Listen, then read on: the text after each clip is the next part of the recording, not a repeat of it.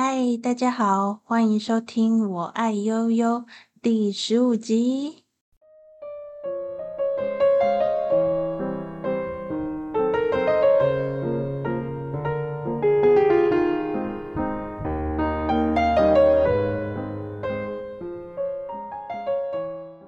嗨，大家好，最近过得好吗？我是理科悠悠，嘿嘿。最近天气又要转冷了，大家要保重自己的身体啊！我最近呢，意外的，我以为我会很不舒服，结果没有诶，我的状况很好了。果然努力治疗了四五年，现在终于慢慢的身体有 feedback 给我了，而且感觉他很满意。我我也有收到一些抖内的 IG 小盒子给我的鼓励。然后我今天想要念一下你们的给我的鼓励跟留言。首先是有懂内我的离去，他说听了你的 podcast 很喜欢，觉得你好勇敢，很棒，谢谢你用声音的力量帮助大家，这比文字的力量感触更深哦。也希望你能够持续创作，我会继续听你的 podcast 的。谢谢你。谢谢你的支持跟嗯抖内的支持，我很感动。呵呵呵。然后呢，另外 IG 小盒子也有粉丝留言给我，有朋友说谢谢有你睡前听，真的很棒哦，谢谢你。你好，我是生病两年的患者，之前骑车的时候都会想不开，所以决定听点东西，然后发现你的 Podcast。每次听你说，都有一种被理解的感觉。原来我不是孤单的，常常听了眼泪就掉下来了。这应该就是抓住痛点的感觉吧。谢谢你的声音陪伴我度过每个失眠的夜晚和每个想哭的日子。也谢谢你在忧郁的时候还能说出一些感人的话语。哦，谢谢这个世界带来一个这么棒的人。半夜突然想跟你说，有你真好。哦，谢谢这位粉丝的留言哦，我念的都想哭了。其实也要谢谢有愿意听我讲话的人的陪伴呢，因为其实没有听众的话，我也没有动力继续讲了。如果想要继续听到我对忧郁症的一些分享跟创作，欢迎 feedback 给我，或者是抖内给我，让我有更有动力的讲下去。那今天呢，我想讲的主题呢是最近智商的结果，就是为到底为什么会得忧郁症？那原来在智商这四五年来，其实一直都有答案。其实智商是在第一次就看到答案了，可是最近他才让我自己明白我为什么会得忧郁症。你们的忧郁症不要觉得是自己很懒，其实不是的，诶，是因为人人性跟身体的。潜意识在作祟。当你的身体承受过大的压力，或者是承受一些你不该承受的伤痛的时候，它会有一个 shutdown，就像一个保险丝跳掉的感觉，然后让你无法做任何事情，甚至让你想到死亡的念头。这些没有力气跟死亡的念头，还有瘫痪的感觉，其实可能就是要制止你继续在做原本的事情。因为如果继续做下去的话，你可能真的会用另外一种形式生病。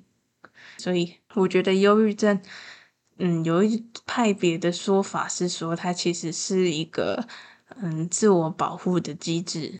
你们听听看这，这周智商师给我的分析，他说其实忧郁症救了我，然后我就说，呃，为什么呢？因为咨商师说，他看到我无法满足妈妈的需要，也无法制止爸爸的暴力，因为我爸爸有家暴的倾向，常年被困住，动弹不得，所以身体选择聪明的瘫痪了。他选择不要满足他们，让我无法满足他们，我就直接自己瘫痪，让他们无法再要求我做一些可能要满足他们的事，比如说，嗯，找个。高薪水的工作，嗯，读个好学校，嫁个好人家，这样。哦，没有，我现在的男朋友很好。等到我瘫痪了之后呢，他在成功的把我从受虐的家庭拔走，再为自己动起来。你可能听到这有一点有点困惑，就啊傻小在讲什么？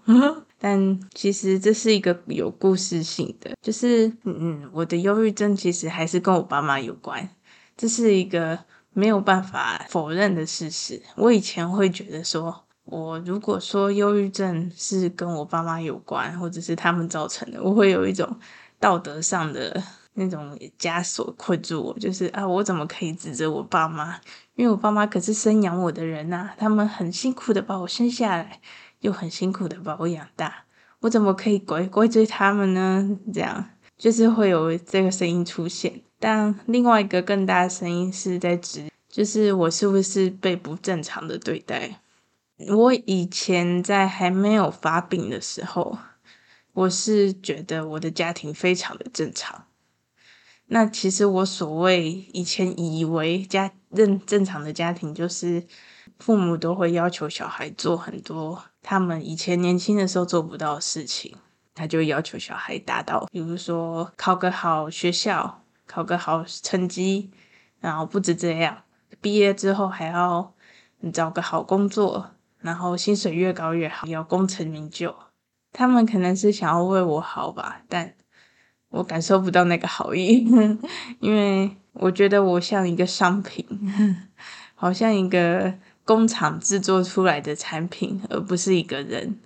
他们好像对待我的方式有点虐待倾向，而不是有点，是真的很虐待我。比如说小时候，只要我没有考九十分，他们就会暴打我。这好像是普传统的家人都会这样要求嘛？那这是其中一个。另外一个我觉得比较扯的是。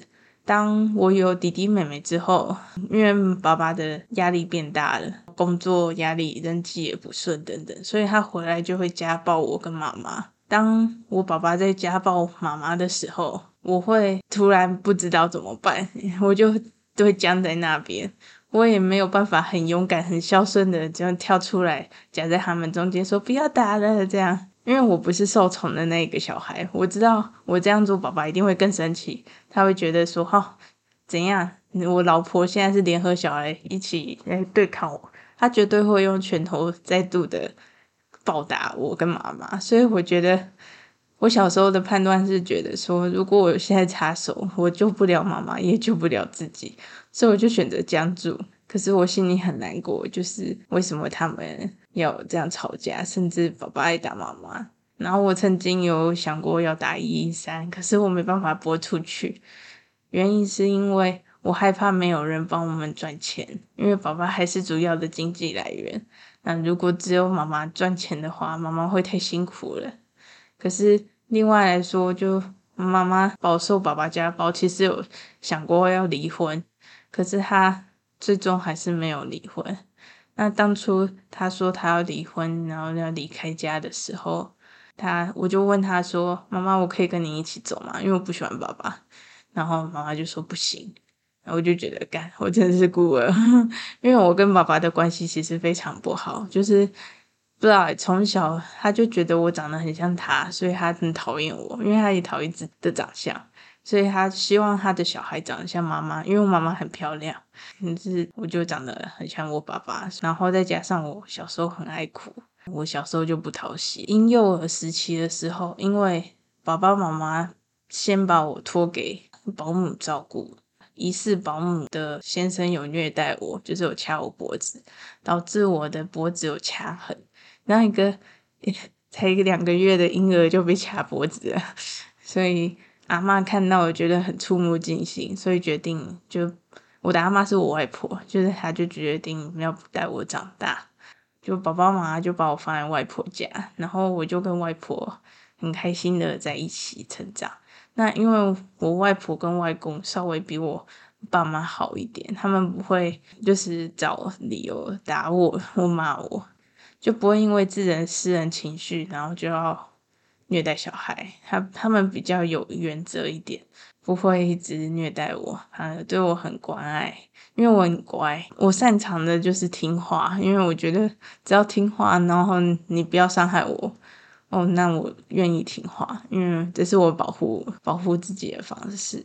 在我五岁以前，我是非常幸福的小孩，就是觉得啊，跟阿妈在一起好开心哦，每天都可以吃饱饱睡饱饱，然后跟阿公好开心哦，可以偷喝咖啡这样，然后跟表姐也算处的不错，虽然他们有时候会去 嘿嘿也跟我打架，可是我们还是感情很好。然后直到六岁以后搬回到就爸妈那边住了之后，就常常看到爸爸在摔桌子，就是他在工作遇到很多不顺，然后回家就会吃饭突然翻桌，然后我常常被他吓到，就是呃，甚至会跟妈妈说我想回阿妈家，我觉得这里好奇怪哦，就我想阿妈，我不想要住在这，很可怕。因为宝宝有暴力倾向，虽然妈咪还没出生的时候，宝宝不会打我跟妈妈，可是就就总觉得爸爸有一种拳头相向的感觉，随时都会挥向我跟妈妈，所以我其实很害怕爸爸。我们家是非常父权的，妈妈的话就比较要求我会背一些九九乘法表、唐诗三百首这样，然后因为我听话嘛，所以我觉得没有问题。然后波波妈也提前学学这样。我就觉得，嗯，幼稚园的功课都超简单的，因为我早就学会了。就我觉得爸妈这些对我要求，我都觉得还可以接受。但等到妹妹跟弟弟出生之后，就爸爸就会用各种不是理由的理由来打我跟妹妹，还有妈妈。就是只要今天家里发生了什么灾难，然后爸爸就会无处宣泄，他就会愤怒。愤怒之后就开始伤害家人，就是家暴家人，造成我跟妹妹还有弟弟跟妈妈都都有一个心理阴影。就其实我们都是很害怕爸爸的，到现在都还是。到现在你们虽然听到我呃可以很正常的录 podcast 什么的，但其实我的状态是我没办法回家，因为就连公投我也不想回去投，很难跟我爸妈相处，然后。虽然我很想念我的弟弟妹妹，其实我跟弟弟妹妹关系是非常好的，因为我我觉得他们很可爱，就我不会因为他们出生，然后爸妈不走对我的爱，我就会恨他们，我是不会啦，因为我觉得这有问题的是大人，不会是小孩。当弟弟妹妹出生后，就我们其实都在承受一样的压力跟家暴，还有虐待。那每个人表现出来的表现表象就不一样，像我就是忧郁，啊，你就据你们所知，就是忧郁到忧郁症这样。那为什么会忧郁症？就前面其实有讲过，就是我常常看到爸爸在家暴妈妈，可是我无法制止爸爸的暴力，然后也无法符合妈妈的要求，挡在他们俩中间，甚至代替被打，所以我就选择将主动谈不得。然后长期的处于这样的情况，比如说无法制止爸爸的暴力与父权，然后无法满足妈妈心理上的需求，我就一直为了要满足他们，就耗尽自己的精力跟身体力行。我甚至还放弃自己喜欢的大学。我原本读东海大学，后来我转转到淡江大学，就是因为我妈情绪勒索我说，如果我不回去淡水住，跟他一起住的话，我就是一个不孝顺的女儿，然后就流一滴泪，这样。就我妈很擅长情绪勒索，然后，然后我就因为她流一滴泪，我就心软了，我就回淡大念书了。可是，就其实很多时候，我的选择都是为了要满足爸妈的，所以我满足的很累，而且他们永远都不会满意。知道吗？最近妈妈跟妹妹起冲突，然后她就讲了一句话，就说：“啊，我们养你都是白养啊，女儿都白养啊，这样子。”就因为我们没有功成名就，然后又不让她满意，所以她就认为我们这些女儿都是废物。这样，哎，就一开始你听了会很受伤嘛，就会很伤心。原来我在妈妈眼里就是一个没有价值的人。他们长长期以来，从我出生以来到现在，都一直不断的告诉我一件事，就是是一个没有价值的人。你如果完全不做任何事情，你就是一个废物。所以你必须要功成名就，你必须要好成绩、好学校、好工作，然后嫁个有钱的老公，这样才是一个成功的产品、成功的人生、成功的女儿，你才有资格做我的女儿。他们常常这样讲。也是常常给我灌输这个观念，就是你知道吗？你长得很丑，所以你必须要很会念书，人家才看得起你。你知道吗？你其实很烂，所以你必须要考一百分，你才是一个有用的人。就我爸妈都会给我灌输这种变态扭曲的观念，所以我从小就会觉得自己是一个很没有用的、没有价值的人。甚至到现在还会有一点这种后遗症，就是没有自信，尤其在忧郁症，你没办法有产能的时候。虽然大家都跟我说，就是虽然你们都跟我说我很棒什么的，然后很辛苦。然后还愿意分享很，很了不起。可是某一个心里某个地方还是觉得永远不够，就是我只有活着而已，又没有什么好炫耀的。但我真的好累哦。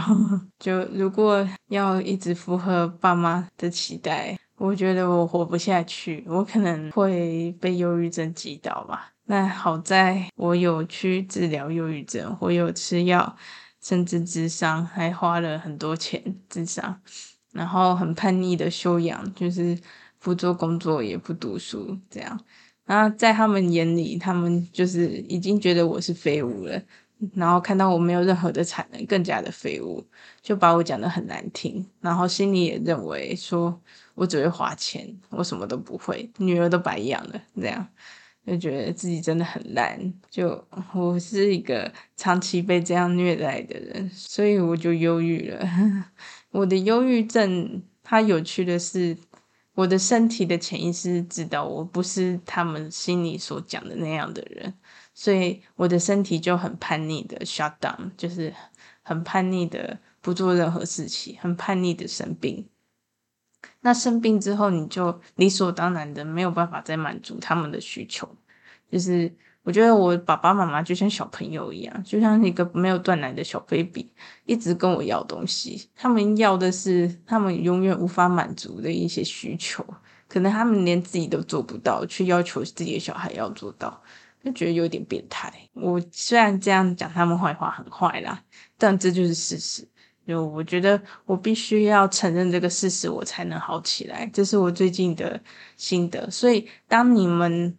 长期被受虐，然后但又觉得反过来怪罪爸妈很坏的时候，千万要记得，如果你不认清事实，不去面对他们虐待你的事实，那你永远都会被他们虐待。所以必须要硬起来，必须要能够接受自己是受虐儿的事实。所以我忧郁了之后，无法再满足他们的需求。就像你们知道的，忧郁症就是。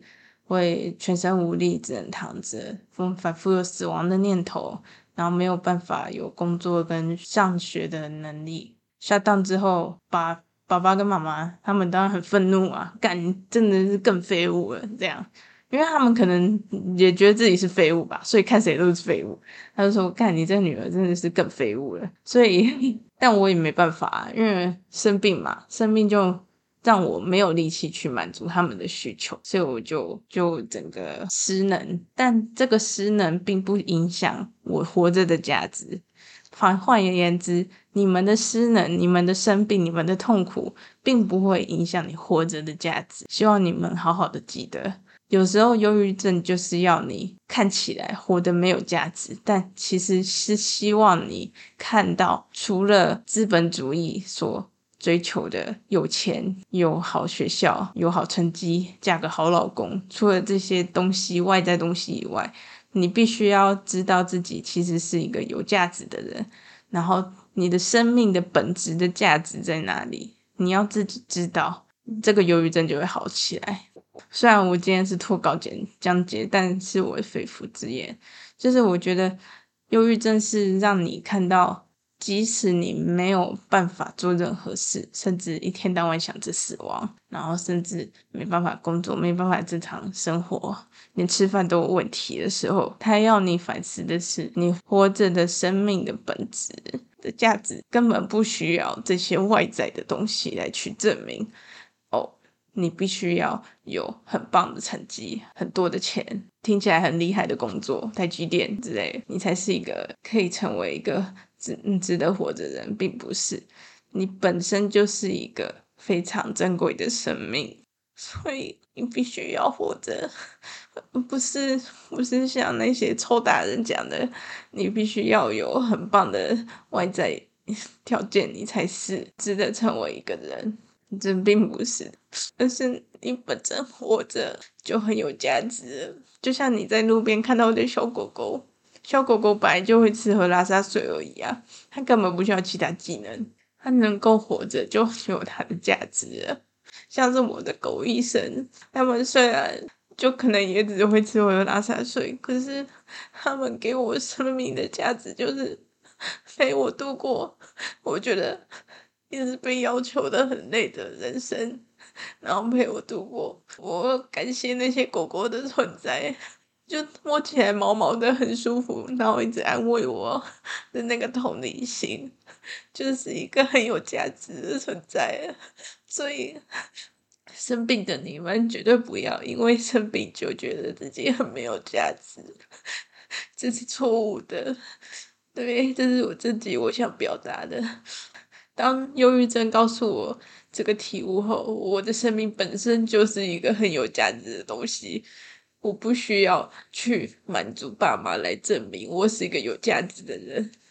他让我了解到这个之后，就慢慢的脱离家庭，应该不是说慢慢的脱离，而是被拔走，就是被他们赶出家门，然后说你不准回来，因为你不是我女儿，我就像废物一样被丢弃。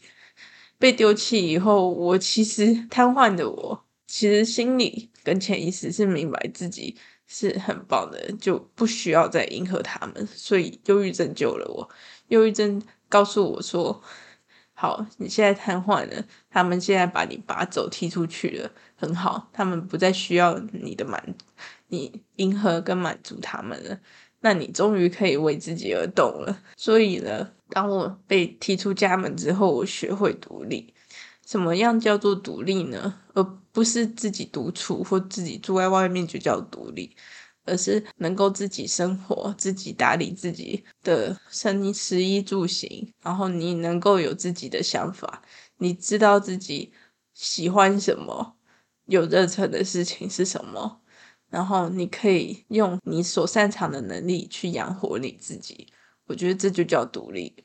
有些人即使住在外面，但心里就像妈宝一样，永远都要先问妈妈的意见，自己永远不会独立。独立是知道自己要的是什么，自己是什么样的一个人，在应该拒绝的时候拒绝别人的需求，拒绝别迎合别人的需要，让自己独立起来。所以。忧郁症让我独立起来了。我自从被赶出家门之后，我就呃默默的在病情间做了很多我喜欢做的事，包括这种宠物摄影，我帮我的狗狗狗朋友们拍照，然后发型周边，还有贴图、赖贴图这样。然后我我我会把我的狗狗摄影作品放在我的那个。Podcast 的这个资讯栏里面，你们也可以去按赞。我朋友真的很很可爱，我也录了这 Podcast。那我录 Podcast 当然不是为了钱，这这钱没有那么好赚。我录 Podcast 是希望大家不要因为忧郁症就否定自己，或者是不要因为忧郁症就放弃生命，因为有时候很多时候。错的根本就不是自己，或者是这个病，而是这个社会，还有这些奇怪的要求，让我们生病了。那生病的意义就是要我们脱离这些奇怪的要求跟跟束缚，还有环境。那如果我们脱离成功了，我们才能找到自己，才能真正独立。才能真正的快乐。那另外，除了 Podcast 跟宠物摄影，我还做了呃服饰拍卖。就是我是一个很爱买衣服的人，就有时候乱爆买，就是会买到一些不适合自己的但物况良好的衣服，我就把它上架放贩卖。那就帮这些衣服自己配音。嗨，你好，我是蕾丝滚边上衣，然后这样子。就帮他们拍自我介绍影片，然后得到了广大的回响，就是诶，我的衣服基本上百分之九十七都会卖得出去，百分之百的五星好评，就是大家都说我的服务品质很好。所以忧郁症让我看到，我其实除了念本科系，我原本是念工程的，化学工程的，我原本就可能去台积电做个高薪的工程师，但很厌世，然后一样带着爸妈灌输给我的观念，然后继续活下去。就觉得人就是要有产能、有价值才能活下去，不然我就是个废物。这个奇怪的价值观继续活下去，但也因为这个忧郁症，让我去嗯顺利的离开我那扭曲的家庭，顺利的让我找到我自己原本的本质，还有生命的价值，并且忧郁症告诉我，就是说。活着根本不需要为了证明什么东西，活着本身就是一个值得骄傲的事情啊！你根本不需要去做任何事情来证明自己是有用的人，这是忧郁症教我的事情。对，所以最后我做个总结，我希望正在收听 Podcast 的你，可能你只是手手键按到进来听，或者是你嗯很期待听我的。嗯，讲忧郁症有相关的资讯的呢。但我今天纯粹就是真心的分享忧郁症带给我的、教会我的事情，就是价值不需要用任何外在因素证明，而是活着本身就很有价值的，这是我的体悟，还有忧郁症教会我的事情。那如果你们愿意相信，你们也能够体悟到这件事情的话，你们会好得很快。当我学会因为忧郁症而善待自己，把自己当一个人而不是机器的时候去看待的时候，我就觉得，哦，原来原来活着本身就是。很开心的一件事，不需要做什么事情，就跟小狗狗一样，活着就很可爱了，就不需要再再要求自己做一些你可能没办法达到的事情，为你自己而活吧。觉得这是忧郁症教会我的事情，为自己而活的吧。活着本身就是一个 值得骄傲的事情了。这是我今天想要跟你们分享的，虽然讲的有点凌乱，但希望你们能够理解我所表达的。如果喜欢我的嗯 podcast，或者是嗯想要支持我或回馈我的话，欢迎在 Apple 的 podcast 下方下方评论，或是 SoundOn 最近也可以做为 podcast 评论了。或者是你直接 IG 小盒子跟我说你你听的想法跟感想，然后如果有经济条件的话，欢迎来 donate 我。就是创作如果有收入的话，会让我更有动力，让我更想要提升节目的品，或者是或者是让我持续的创作更多我觉得值得分享的事情。谢谢目前以来都一直有用 IG 小盒子私讯我回馈的粉丝们，还有抖内我的粉丝们，我现在的金砖是两千一百元，上岸的后台是规定要三千多块以上，我才能领出来。对，那最近还差九百多，会不会达标呢？我我觉得没关系啊，就顺其自然，因为我主要也不是为了赚钱，只是觉得生病太痛苦了。如果我生病的时候有一个 podcast 可以陪我。或者是像钟轩的音乐一样，可以陪伴我度过发作期，让我知道不是孤单的，我不是怪人，我不是被遗弃的。那我觉得我录的 podcast 的，让你们有感觉到被陪伴的感觉，就是我录 podcast 的意义跟用意。我觉得我已经达到了，但嗯，也希望我能够继续创作，因为。